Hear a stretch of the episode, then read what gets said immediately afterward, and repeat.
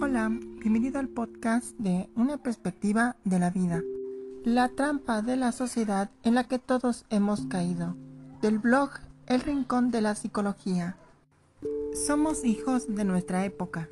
Es prácticamente imposible escapar de su influjo. La sociedad, lo queramos o no, nos obliga a través de mecanismos más o menos sutiles a compartir sus normas y formas de hacer so pena de exclusión social. Sin embargo, nuestro tiempo es una era de frustración, ansiedad, agitación y adicción a los narcóticos, escribió el filósofo Alan Watts para alentarnos de la mayor adicción de los tiempos modernos y del terrible peligro que nos acecha si caemos en ella.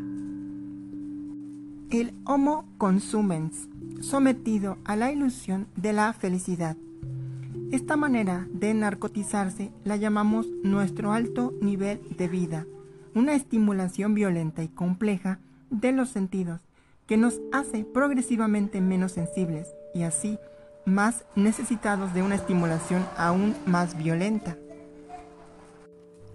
Anhelamos la distracción, un panorama de visiones, sonidos, emociones y excitaciones en el que debe amontonarse la mayor cantidad de cosas posibles en el tiempo más breve posible. Para mantener este nivel, la mayoría de nosotros estamos dispuestos a soportar maneras de vivir que consisten principalmente en el desempeño de trabajos aburridos, pero que nos procuran los medios para buscar un alivio al tedio en intervalos de placer frenéticos y caros. La civilización moderna es, en casi todos los aspectos, un círculo vicioso. Tiene apetitos insaciables, porque su forma de vida la condena a una frustración perpetua. La raíz de esa frustración es que vivimos en el futuro, y el futuro es una abstracción. El sujeto perfecto para el propósito de esa economía es la persona que escucha continuamente la radio, de preferencia los aparatos portátiles, que pueden llevarse a todas partes. Sus ojos miran sin descanso la pantalla del televisor, el periódico, la revista, manteniéndose en una especie de orgasmo sin liberación. Todo está manufacturado de modo similar para atraer sin procurar satisfacción, para sustituir toda gratificación parcial por un nuevo deseo.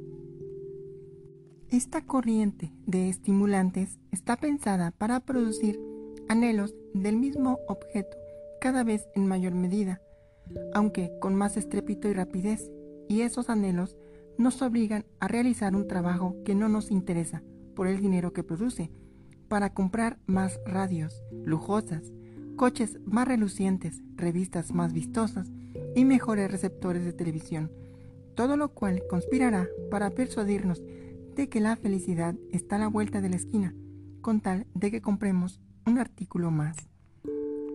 Los milagros de la tecnología nos hacen vivir.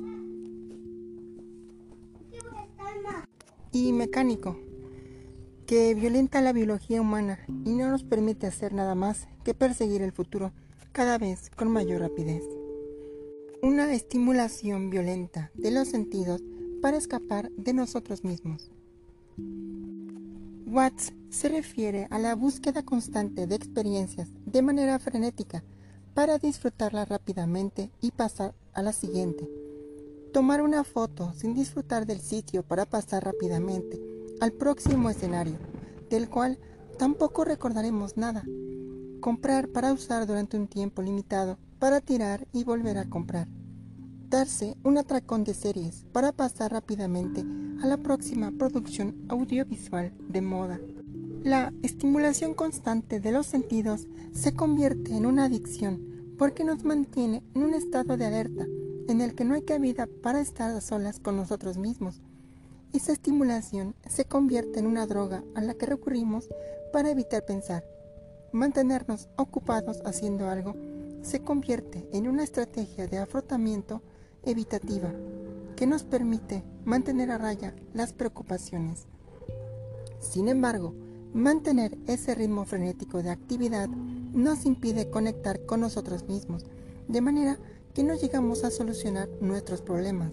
En su lugar, nos imbuimos en un estilo de vida alienante, en el que pasamos a ser menos consumidores de productos que prometen una felicidad ilusoria y efímera. Como resultado, cuando desaparece ese estado de euforia, necesitamos una nueva dosis de productos. Para mantener ese nivel de vida, necesitamos trabajar más, muchas veces en empleos que no nos satisfacen o que incluso nos generan malestar. Si no nos damos cuenta de este círculo vicioso, podemos correr el riesgo de vivir atrapados en ese flujo de estímulos y productos toda la vida, desperdiciando la oportunidad de conectar con nosotros mismos y encontrar un sentido vital más allá de lo material.